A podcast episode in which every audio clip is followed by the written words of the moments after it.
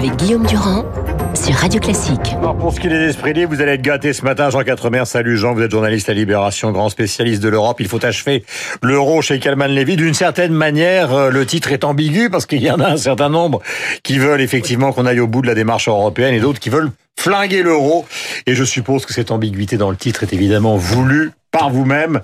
C'est un réquisitoire qui est évidemment un réquisitoire pour l'Europe.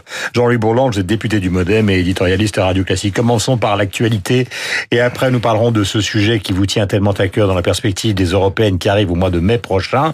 Est-ce que vous croyez que ce désir d'ordre exprimé par le Premier ministre hier soir à la télévision est un désir qui devrait ramener une certaine forme de calme? Jean-Louis, vous qui êtes parlementaire. Écoutez, moi je n'en sais rien. Ce que je sais, c'est pas un désir d'ordre dont il s'agit, c'est un besoin d'ordre. Le, le, problème, j'ai écouté tout là ce que disait Guillaume Il disait le gouvernement fait ci, il va essayer de, de, de ramener, de casser mm. effectivement les bons des méchants, etc.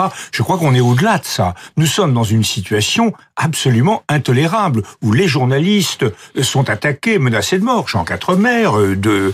Euh, C'est vrai, Jean, ça Oui, oui, absolument. Oui, Je reçois des, euh, des tweets et des messages. les, les parlementaires, de nombreux, de nombreux collègues parlementaires sont menacés. On les menace de lancer de l'acide on les menace de, les plastiquer. Euh, et, nous sommes dans une. Alors ça, c'est quand même extrêmement grave, car je n'ai jamais vu cela. Je n'ai jamais vu qu'on s'en prenne aux institutions de la République en tant que telles. Le président est l'objet.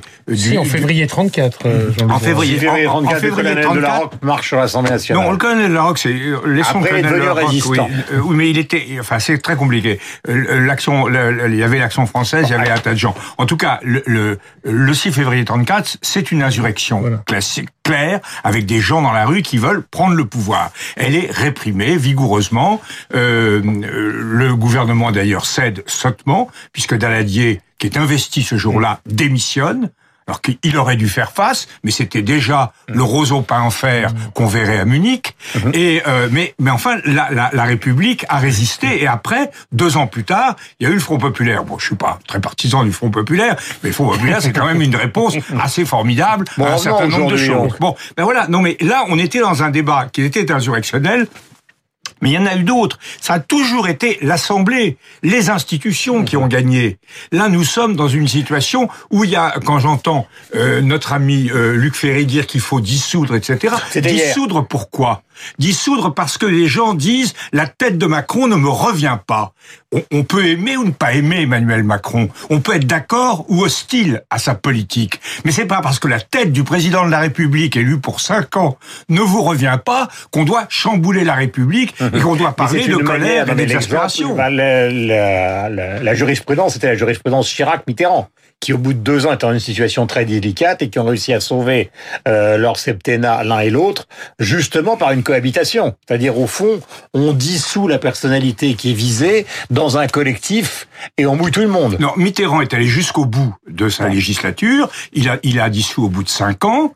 Euh, il n'a pas dissous. Il a simplement eu une élection générale. Quant à Chirac, on peut pas dire que la manœuvre, c'était une manœuvre dont il a pris l'initiative, une manœuvre politique qu'il avait le droit de prendre, qui s'est révélée totalement contre-productive, mais ça c'est un échec politique. Mais nous ne sommes pas du tout dans la situation où le corps électoral qui a élu un président de la République dans des conditions parfaitement légales et une assemblée dans des conditions parfaitement légales peut dire top, de toute façon, il représente un tiers des gens. Non, on arrête et on veut, on, veut, on zappe, on veut autre chose. Je crois que c'est très très grave sur le fonctionnement, comme on dit euh, assez euh, assez sottement un peu partout, pour notre vivre ensemble républicain. Euh, voilà le et la caricature effectivement du journalisme animant une émission de débat, puisque c'est absolument absurde comme intervention, mais au moins ça a le mérite de vous faire. Euh, Je me suis arrêté voilà, voilà, de, de, de vous calmer.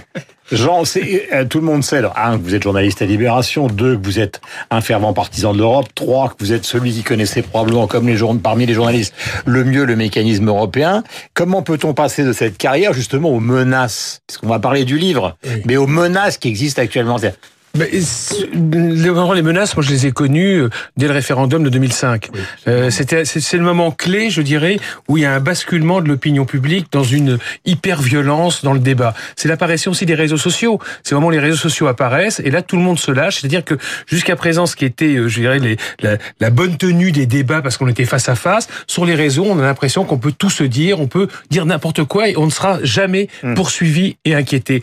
Et aujourd'hui, c'est vrai que bon, moi j'ai la peau solide. Hein. Je reçois des menaces de mort, des insultes, mais vous pouvez même pas imaginer. Mais sur quel thème? Euh, ben, Alors sur tous les thèmes, tant les thèmes européens. Alors euh, par exemple au moment de la Grèce, là c'est parce que je, je, soutenais, si vous voulez, les plans de redressement appliqués à la Grèce, mmh. considérant que la Grèce avait fait faillite par sa propre faute. Mmh. Donc là c'était toute l'extrême gauche. Et là aujourd'hui c'est et l'extrême gauche et l'extrême droite, par exemple sur les gilets jaunes, mmh. parce que je, je trouve que ce mouvement n'est pas justifié contrairement à ce qu'on explique, parce qu'on a l'impression que la France c'est un pays, c'est l'Égypte ou c'est presque le Zimbabwe, c'est la misère.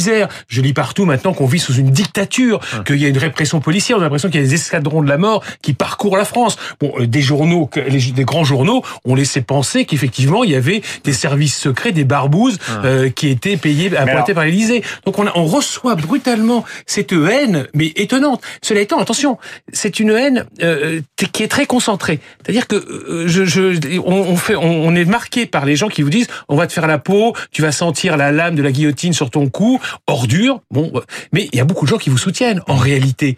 Donc euh, euh c'est toujours la même chose, faut faire attention. Il y a un argument, euh, je reprends donc euh, puisque vous êtes à peu près sur la même ligne, il y a un argument qui vous est opposé à chaque fois, c'est le social. C'est-à-dire c'est justement ce que vous venez d'évoquer, c'est la misère. Euh, euh, Alors, on dit c'est la misère, c'est les pauvres. Euh, il y a une justification euh, qui est la justification de la violence par la pauvreté. En rappelant d'ailleurs que les chiffres de 2018 prouvent qu'il y a montre, parce que prouver c'est pas un bon mot, mais montre que la France c'est le pays où il y a le moins de pauvres. Derrière, je crois, la Finlande, le Danemark, et il y a évidemment moins de pauvres qu'en Italie, qu'en Angleterre, qu'en Allemagne, etc. Mais la raison dans ce débat n'a plus sa place. Je veux dire que dès le départ, il a fallu que le gouvernement, et là de ce point de vue, le gouvernement a failli la classe politique française a failli. Dès le départ de ce mouvement, il fallait expliquer. Par exemple, c'est vrai qu'au début de ce mouvement, je voyais, euh, c'était sur l'essence. Hein, je vous rappelle, le point de départ, c'est pas la grande misère française. Le point de départ, c'était l'augmentation du prix du litre de diesel. Uh-huh. C'est ça le point de départ. Et quand on, moi de, de Bruxelles, qu'est-ce que je voyais? C'est que le diesel était plus cher en Belgique qu'en France. Donc on comprenait pas. Et le politique aurait dû expliquer. Attendez, regardez le prix de l'essence. Mais dit, mais c'était non. Mais, mais, mais, pas seulement les politiques, les médias, les journaux. J'ai cherché des comparatifs, ça n'a pas été publié bien avant. Il fallait ensuite, quand les gens disent oui, on est dans la misère, il fallait expliquer que par exemple, effectivement, avant redistribution, mhm. avant redistribution sociale, la France avait des inégalités absolument incroyables, mais après redistribution, on était juste derrière le Danemark en termes d'égalité. C'est-à-dire que la France, c'est pas ce trou noir misérable. Donc ça veut dire qu'il y a un désir de violence. Il y a un désir de parce que c'est là-dessus que s'appuie Mélenchon. Mélenchon n'arrête pas de raconter l'histoire de Il y a toujours eu des, de 89 à, Mais je vous rappelle quand même que dans notre histoire, 34, en disant au fond, c'est ça ce qui nous constitue. Rappelez-vous, la révolte. Oui, mais rappelez-vous 1948, la grève des mineurs, 1953, 1968. Euh, je veux dire, la, la France est émaillée comme ça d'épisodes violents qu'on ne voit pas, par exemple, dans d'autres pays comme la Belgique ou l'Allemagne depuis la, la, fin de la Seconde Guerre mondiale, où les débats sont apaisés. On a trouvé des systèmes, un système démocratique qui fonctionnait. La France n'est jamais sortie d'une logique d'affrontement qu'elle a, à mon avis, hérité de la Révolution française. Voilà. Oui, et, ça je crois. Et que craignait beaucoup Nicolas Sarkozy, puisqu'il a toujours parlé de l'aspect régicide euh, du peuple français. Jean, euh, Gérard Grimbert fait un article qui va apparaître au débat, je crois, sur les rapports avec la sans-culotterie parisienne, et qui, qui, est très intéressant. Mais euh, ce que je crois, c'est deux choses. D'abord, le problème de la rationalité. C'est comme l'a dit Jean, c'est un débat que maintenant est le débat sur les inégalités, mmh. sur le, sur l'aménagement du territoire, sur les inégalités territoriales. Mmh. Tout ça est complètement faux. Vous avez raison, euh, Guillaume, quand vous dites l'écart entre les revenus primaires de des 10% les plus les plus riches et les 10% les, les, les plus pauvres, c'est avant distribution 1 sur 20, après distribution 1 sur 5. C'est un écart extraordinairement resserré par rapport à toutes les sociétés mmh. existantes. Mais ceci n'est pas pris. Moi, je vais fonder un club. J'ai décidé ce matin, en me rasant, comme dit l'autre, j'ai décidé de fonder un club qui s'appellera le club 2 et 2 font 4. Hum. C'est-à-dire où enfin on aborderait, et c'est ça qui manque ah, au débat actuel, où, on abordera les questions dans l'ordre, dans l'ordre hum. intellectuel, avec de la de la raison, des questions qui sont justes. Hum. L'aménagement du territoire, ils ont raison. Les... parce que vous, vous êtes un gentil névrosé, c'est-à-dire 2 et 2 font 4, mais vous avez un doute, mais quand même vous allez l'exprimer. Tandis que là, on est face à des psychotiques, on leur dit 2 et 2 font eux, ils pensent 2 et 2 font 5. et il pense que tous ceux qui sont pas d'accord euh, font C'est le, partie d'un c'est le complot. titre de Charlie Hebdo en disant 2019 c'est pas assez, nous voulons 2020. C'est, c'est, ça, ça, ça. c'était très drôle. Mais deuxièmement, il y a quand même, euh, je veux dire qu'il y a quand même des Et critiques après, à je- faire sur le sur la façon dont nous avons collectivement, de le président et la majorité dont nous avons géré euh, cette affaire. Je crois que des erreurs énormes ont été commises. Nous n'avons pas hiérarchisé les réformes. On en a fait beaucoup trop en réalité. On a voulu, euh, il faut, il faut peu de réformes et Vous les choisir bien. hein. Vous avez toutes voté. Il faut comment Mais j'ai pas tout voté. J'ai pas voté par exemple la, loi Colomb parce que je trouvais qu'elle était justement dérisoire et j'ai été j'ai passé ma vie à dire que c'est pas ainsi qu'il fallait faire. Mais euh, ça, je n'étais pas écouté. Le Parlement n'est pas écouté. Deuxièmement, on, on a on n'a pas utilisé le temps. Et ça, les gens veulent tout de suite. on- euh, le président dit qu'on a été trop, qu'on doit aller plus vite. Non, il faut appliquer la règle de Foch. Nous sommes pressés, allons lentement. Alors, je vous donne et- un exemple. Est-ce que par exemple vous seriez partisan euh, du fait qu'on décale la réforme des retraites euh, pour pouvoir Mais reprendre du temps décalé, je crois qu'il faut peut-être réfléchir à ce qu'on fait d'abord. Euh, Le, le diagnostic n'est Je n'est- pose la n'est pas fait vraiment. Oui, en tout cas, on va pas, y- on on n'y arrivera pas comme ça en, en, en, en- en allant, euh, euh, en allant de la sorte. Et troisièmement, on n'a jamais fait ce que j'appellerais, puisque je parle du maréchal Foch, la préparation d'artillerie. Euh, le 80 à l'heure, c'est typique. Moi, j'étais pour le 80, la limitation à 80 à l'heure. Mais on ne fait pas une réforme comme ça. Elle a d'ailleurs allumé la mèche. Il fallait d'abord susciter une demande, faire des expérimentations, à voir ce que les gens voulaient, euh, faire quelque chose. Bon, acclimat là. c'est l'inexpérience d'un jeune pouvoir. Oui, c'est absolument. Non, mais c'est pas. Ce n'est pas péché mortel. arrive, ce n'est pas péché mortel. C'est péché véniel. Et, et, et, et là, c'est pour ça je comprends le mécontentement, je comprends l'opposition, je, mais je ne comprends pas cette insurrection contre les institutions de la République. Je crois qu'il faut arrêter cela. Et le Premier ministre a eu bien raison de dire hier que ça commençait par l'ordre. Jean Quatremer, les élections ont lieu au mois de mai prochain. Ce sont les élections européennes. Euh, Est-ce que vous avez le sentiment donc que ces élections sont sauvables par le président de la République et sauvables par ceux qui au fond se sentent profondément européens Ouais, D'abord, ça va être intéressant parce qu'on va voir effectivement en, euh, à quel point le désordre actuel est soutenu ou pas réellement dans les urnes. Donc, on, on va voir si euh, le Rassemblement national, euh, France Insoumise qui soutiennent euh, les Gilets jaunes vont tirer les marrons du feu. Y compris boxeur. Euh, voilà, exactement. Donc là, euh, hein. le- Là, c'est non mais c'est intéressant parce que c'est le premier test électoral finalement depuis la, la- depuis la présidentielle. Euh, c'est vrai que là, moi de, de, de Bruxelles, de mon poste ce que je vois, c'est qu'encore une fois, sur ce coup-là aussi, Emmanuel Macron a très très très très mal joué Euh, parce que il y a deux, un an et demi, lorsqu'il est arrivé, c'était vraiment l'Européen, l'homme qui allait relancer l'Europe, celui qui avait des idées, qui voyait bien tous les dysfonctionnements, qui avait bien identifié ce qui n'allait pas, ce qu'il fallait faire, les recettes et qui a fait des discours, qui a fait des discours magnifiques. Le problème, c'est qu'il a, euh, d'abord, il a une, une équipe qui est trop resserrée autour de lui. C'est-à-dire que lorsque François Mitterrand, par exemple, euh, lance le traité de Maastricht, l'approfondissement de l'Europe, le marché unique, etc., il y avait Là, Elisabeth toute une Guigou, équipe. Hubert Védrine. Voilà, il y avait Jacques Attali, il y avait là, il y a finalement, il y a, il y a euh, qui s'occupe de- des questions européennes, Euh, le président de la République, Emmanuel Macron, accompagné de son conseiller pour les affaires européennes, Clément Beaune. Qui est très bien, d'ailleurs. Bah, qui est excellent, mais ils sont deux. Je veux dire, c'est pas comme ça qu'on fait l'Europe, c'est pas à deux. Alors ils ils font, je veux dire, que vous avez deux hommes qui font le bilatéral, le multilatéral, le communautaire à Bruxelles, puis le Parlement européen, Ouais. et on se retrouve tout seul parce que au départ, il, donc il était vraiment bien parti pour constituer le groupe central du futur Parlement européen avec des nouvelles alliances et de faire éclater en partie le Parti populaire européen qui sont les conservateurs européens et euh, de, de, de réunir autour de lui une partie des libéraux, euh, voire peut-être certains socialistes euh, européens. Et il a tellement attendu, dire qu'aujourd'hui, par exemple, on sait toujours pas qui va diriger la liste en marche. hein. On a alors que les groupes sont en train de se constituer déjà au Parlement européen. Les présidences de commission sont en train d'être attribuées. On ne sait pas encore qui va diriger la liste, qui va se présenter aux élections, euh, quelle, est, quelle est sa stratégie, avec qui va s'allier. Verhofstadt annonce, donc le président du groupe libéral, un bel, l'ancien premier ministre belge, dit bah voilà, on va faire un groupe avec Emmanuel Macron et avec euh, la République en marche. Et aussitôt, la République en marche dit mais non, on n'en est pas encore là, etc. Avec qui va-t-il s'allier? On est à six mois, six mois d'une élection. Il pense refaire en fait le, vous savez, le coup qu'il a fait en France. Il pense qu'en quelques mois, il va renverser la table européenne et réussir à faire main basse sur le Parlement européen.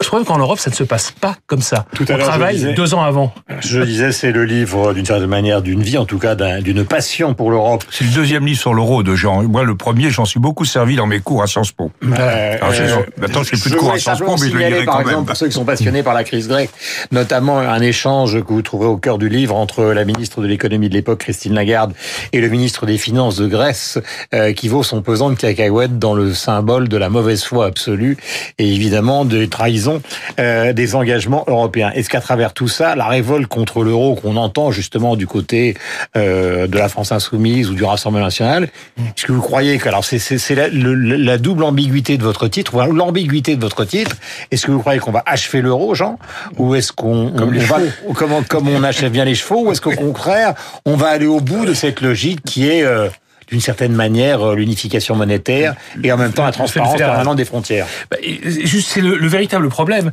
D'abord, ce qu'on voit aujourd'hui, c'est que 20 ans après le lancement de l'euro, puisqu'on vient de fêter ses 20 ans, le 1er janvier euh, 2019, euh, 20 ans après le lancement de l'euro, honnêtement, techniquement, c'est un succès. Je veux dire que il a rempli globalement ses fonctions. On a des, des taux d'intérêt extrêmement bas, on est à l'abri des tempêtes monétaires. Aujourd'hui, on peut s'offrir le luxe d'une crise comme celle des gilets jaunes, alors que si on avait le franc français, le franc français aurait dévissé depuis longtemps, les taux de la France sur les marchés internationaux auraient explosé, les capitaux fuiraient, etc. L'économie française est déjà à genoux. Là, ça peut durer deux ans. Le taux de change de l'euro vis-à-vis des autres monnaies n'a pas bougé d'un iota. Les taux d'emprunt de la France sur les, sur les marchés n'a pas bougé d'un iota. Euh, aucun pays n'a quitté l'Europe. Euh, L'euro, je veux dire, exemple la Grèce, alors que euh, Syriza, euh, élu, qui est un parti de gauche radicale qui avait été élu en janvier 2015, euh, avait été élu sur un mandat de renégociation avec la zone euro et qui avait voulu. Non, mais la Grande-Bretagne n'est pas dans l'euro. Sais. Mais aucun pays n'a quitté l'euro. L'euro, c'est quelque chose finalement. On voit bien que c'est un succès. Et 65%, 64% des, des, des citoyens européens sont attachés à l'euro. Il y en a que 25% qui veulent quitter euh, euh, l'euro. Mais si je parlais du Brexit, c'est pas par rapport à l'euro, mais c'est ce que vous avez l'impression que le Brexit, justement, c'est le, c'est le début d'un démaillage du système que Ça vous n'a pas, défendez. non, ça n'a pas- ça n'a absolument pas eu lieu puisque euh, tout le monde attendait justement euh, euh, un effet domino que la Pologne, la Suède, etc., etc. quittent euh, l'Union européenne. Ça s'est pas passé. Mais simplement pour revenir euh, à ce titre, le problème c'est que c'est un succès technique, mais je pense qu'il y a un vrai risque, c'est que les citoyens européens euh, rejettent l'euro à terme. Pourquoi? Parce qu'on n'a pas été au bout du chemin.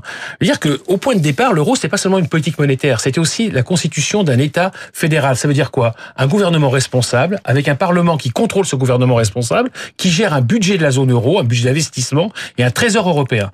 On n'en est pas là. Le résultat, c'est qu'on a bâti une espèce de machinerie qui contrôle, ou c'est une technocratie, euh, donc la Commission européenne et l'Eurogroupe, l'ensemble des ministres des Finances, qui contrôle des budgets nationaux qui sont votés souverainement par des par des parlements euh, élus par les peuples. Et ça, c'est pas possible. Ça n'existe dans aucun État fédéral. Dans les- euh, par exemple, en Ontario, pendant des- euh, au Canada, pendant des années, l'Ontario a fait 15% de déficit et tout le monde s'en fichait parce qu'il y avait un budget fédéral et un gouvernement fédéral. Si on continue comme ça, c'est-à-dire si on maintient ce système inachevé, franchement, même moi par exemple, j'ai trouvé ça inacceptable la façon dont le gouvernement italien avait été traité sur son budget par la Commission européenne. Parce que on, euh, ce qu'explique la Commission, c'est le gouvernement qui vient d'être élu doit respecter la parole de l'ancien gouvernement. Je suis désolé, dans ce cas-là, on n'a qu'à dire avec l'euro, on a abrogé les élections nationales. C'est pas possible, ça ne fonctionne nulle part comme ça. Euh, le mot de la fin pour vous.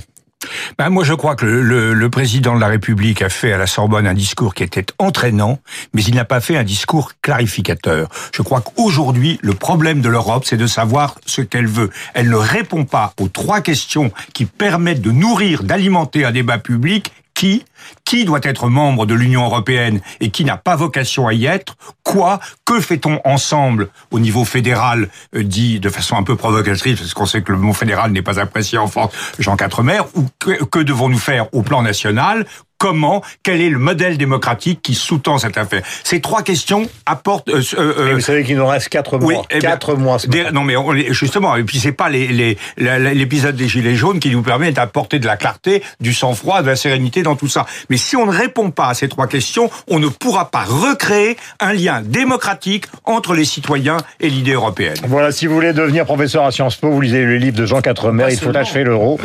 C'est publié aux éditions Calman Lévy et vous en pourrez donc enseigner euh, rue Saint-Guillaume, à côté donc du camarade euh, Bourlange, Ah, si présent. C'est fini, mais c'est vrai. Mais arrêtez de manger tout le temps du pain au chocolat Bah, le matin. C'est très mauvais pour votre santé, Jean-Louis.